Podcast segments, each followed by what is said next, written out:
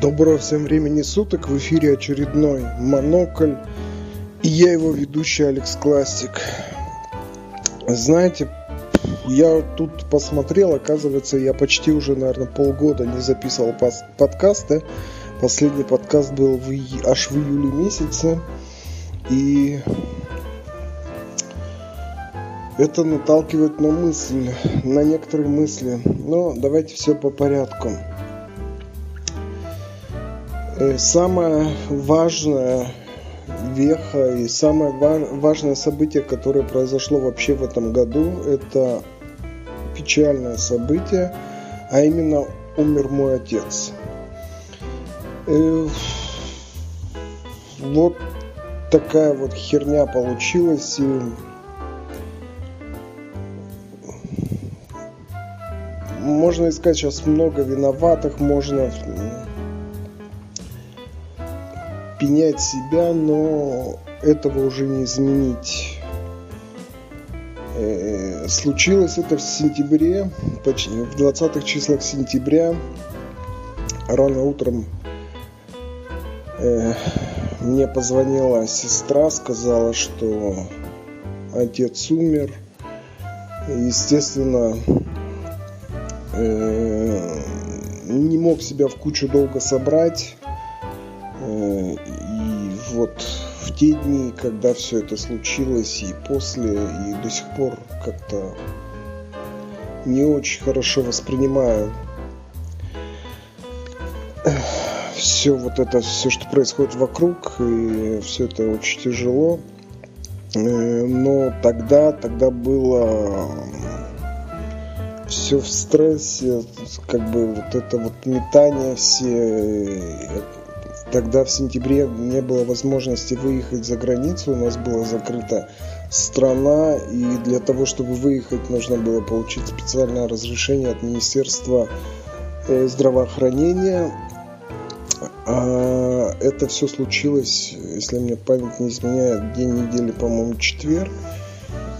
И как раз выпало на выходные, поэтому ну, я никак не мог получить вовремя этот это разрешение, в общем, и плюс не было прямых рейсов.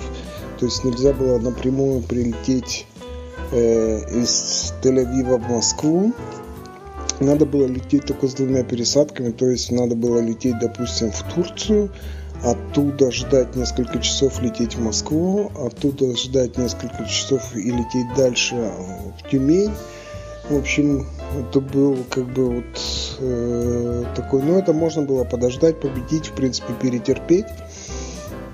Вот, но э, было сложно и были проблемы с билетами как раз, но э, в любом случае я ну никак не успевал, вообще никак. Хотя очень хотел и очень себя корил за то, что я не поехал. Что же случилось? А случилось следующее. Случилось следующее в, вообще вот в тех местах, где откуда я родом. И до этого я слышал, и до сих пор я это слышу, разговаривая с людьми, которые там живут. Они там не очень отрицательно относятся к вот к этому прививке от коронавируса. Очень отрицательно.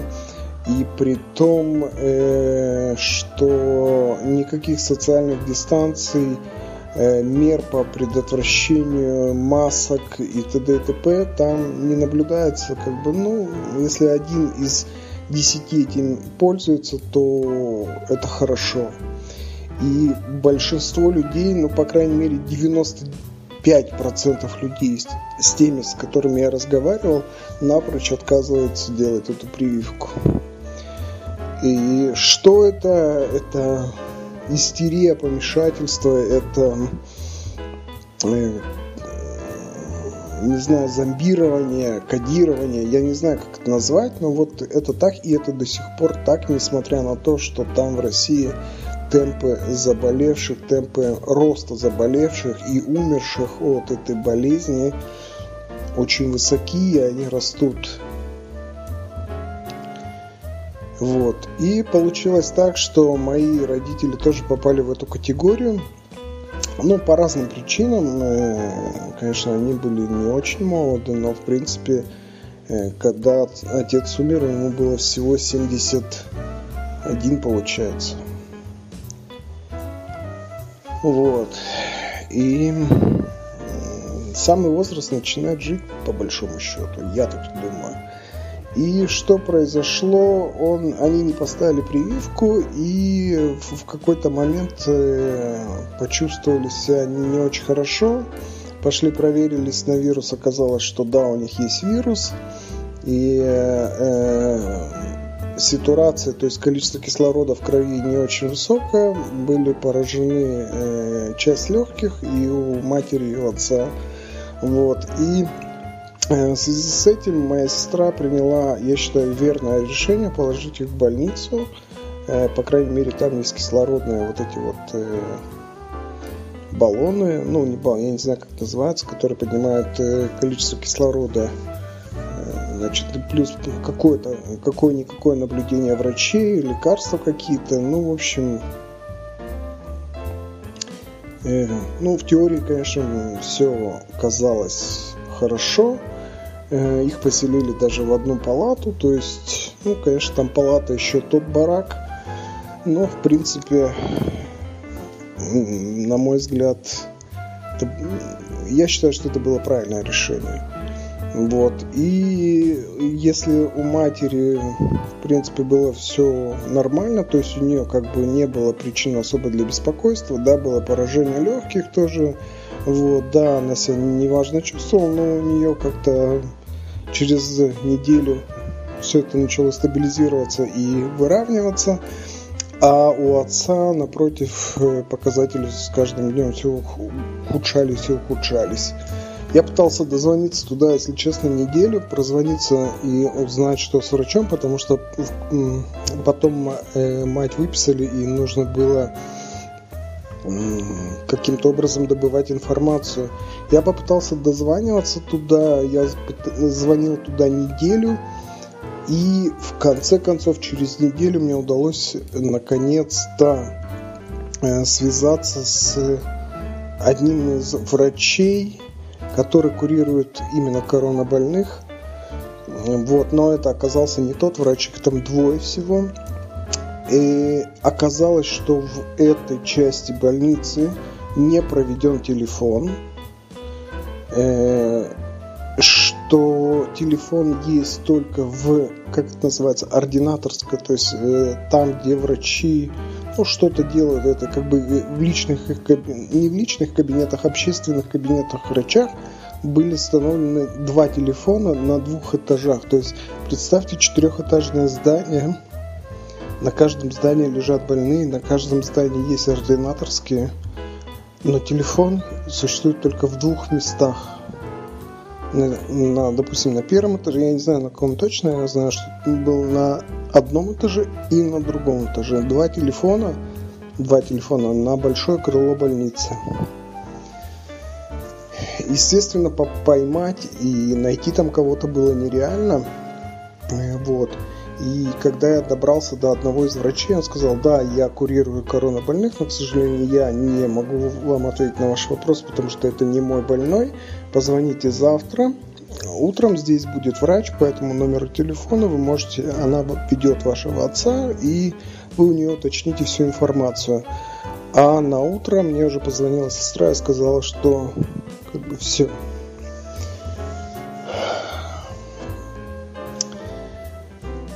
Ну, что я могу сказать?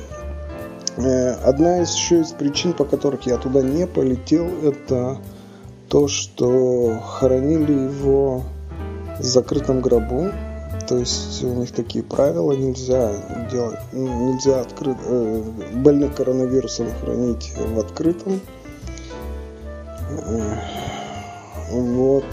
И поэтому я принял тяжелое для себя решение не лететь на похороны, потому что я и так, и так не успевал, а э, заставлять э, своих родных там ждать еще два, день-два до тех пор, пока я не прилечу, я посчитал неприемлемым. Э, потому что скорбь, она должна как-то выйти, найти выход, она должна, ну, люди должны столкнуться в, с тем, что произошло, потому что пока это все можно сказать, виртуально. То есть ему говорят, что вот так произошло, что умер человек, и ты отказываешься в это верить. Ну, до какой-то причины некоторые отказываются верить до того, как э, им сказали, некоторые отказываются верить до того, как они увидели, некоторые отказываются верить верить до тех пор, пока не побывали на кладбище. В общем, у всех разные причины. И я посчитал, что мои, моя семья, мои родственники достойны достойны уважения, достойны того, чтобы они наконец начали скорбеть, начали как-то учиться с этим жить.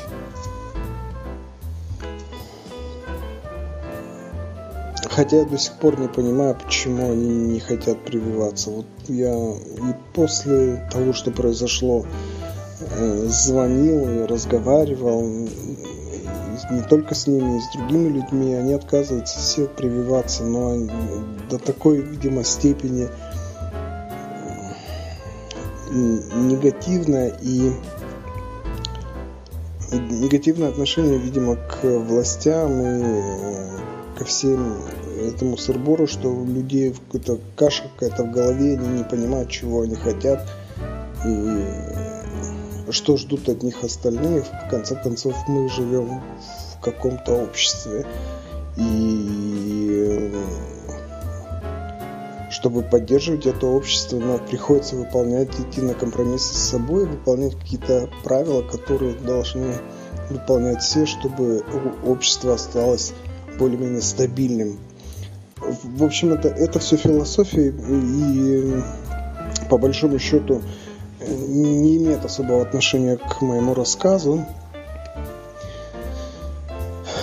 Вот. Так что судите сами. Настроение, конечно, у меня никакое, оно до сих пор так, находится в таком скорбном состоянии.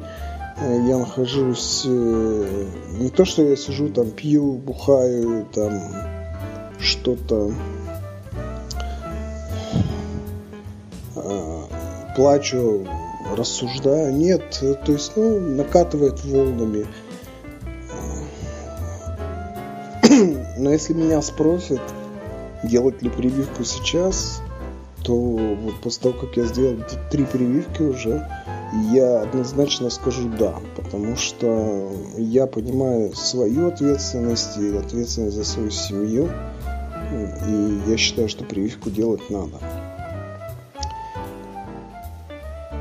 Кроме того, мне пришлось тут помотаться, потому что, э, ну, надо было там юридические вопросы тоже решать, и для того, чтобы их решить, моя мать пошла там, они пошли к нотариусу, то есть, ну, как бы это же все надо оформлять, наслед, наследство, наследников, там все, то есть это тоже не Э, быстрое э, действие, это, это растягивается на полгода практически.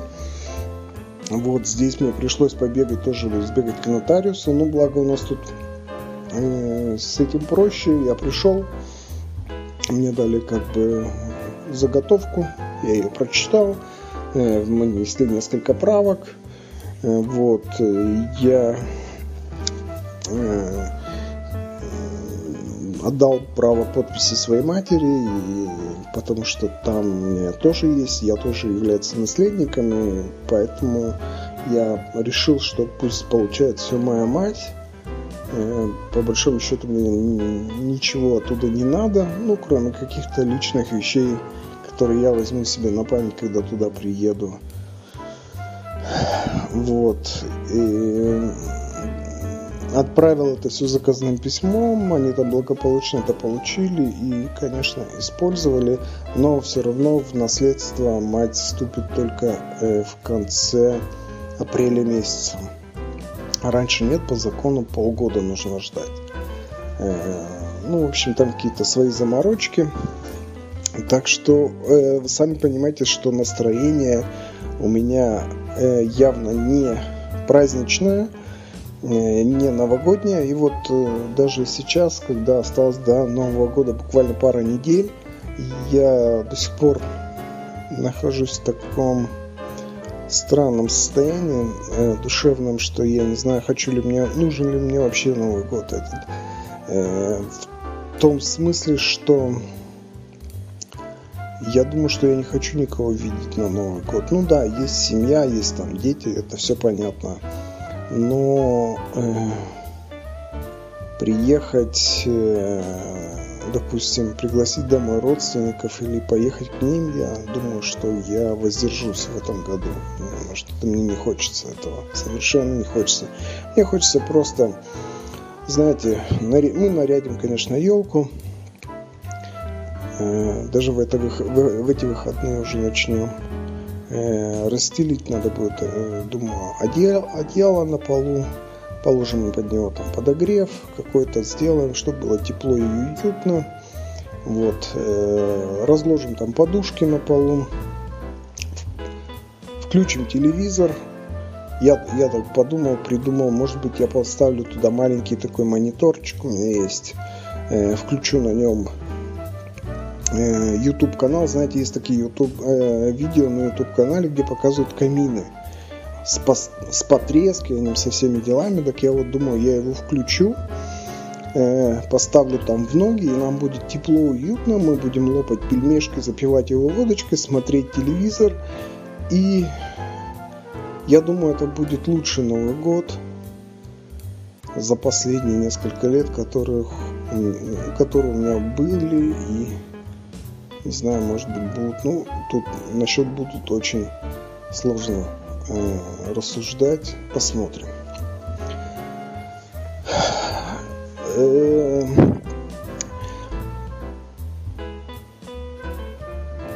так что вот, вот, в принципе, такие планы и такое настроение. Хотел бы сделать одну ремарку. Я, э, как вы знаете, что у меня подкаст получается очень непериодичный. И для меня это больше такой способ выговориться. Э, ну, это как мой личный психолог, мой блог. И думаю, что меня слушает сейчас очень много людей. Ну, парочку я точно знаю, наверное, слушают. Э, я серьезно раздумываю на том, чтобы продолжать записывать этот подкаст или закрыть уже его наконец, потому что э, он перестал приносить то, э, на что я надеялся он будет приносить, и терять время на это, ну, не терять время, а как бы разбазаривать время на это э, мне сейчас как-то даже жаль. В общем, посмотрим. Может быть, я запишу еще один подкаст после Нового года.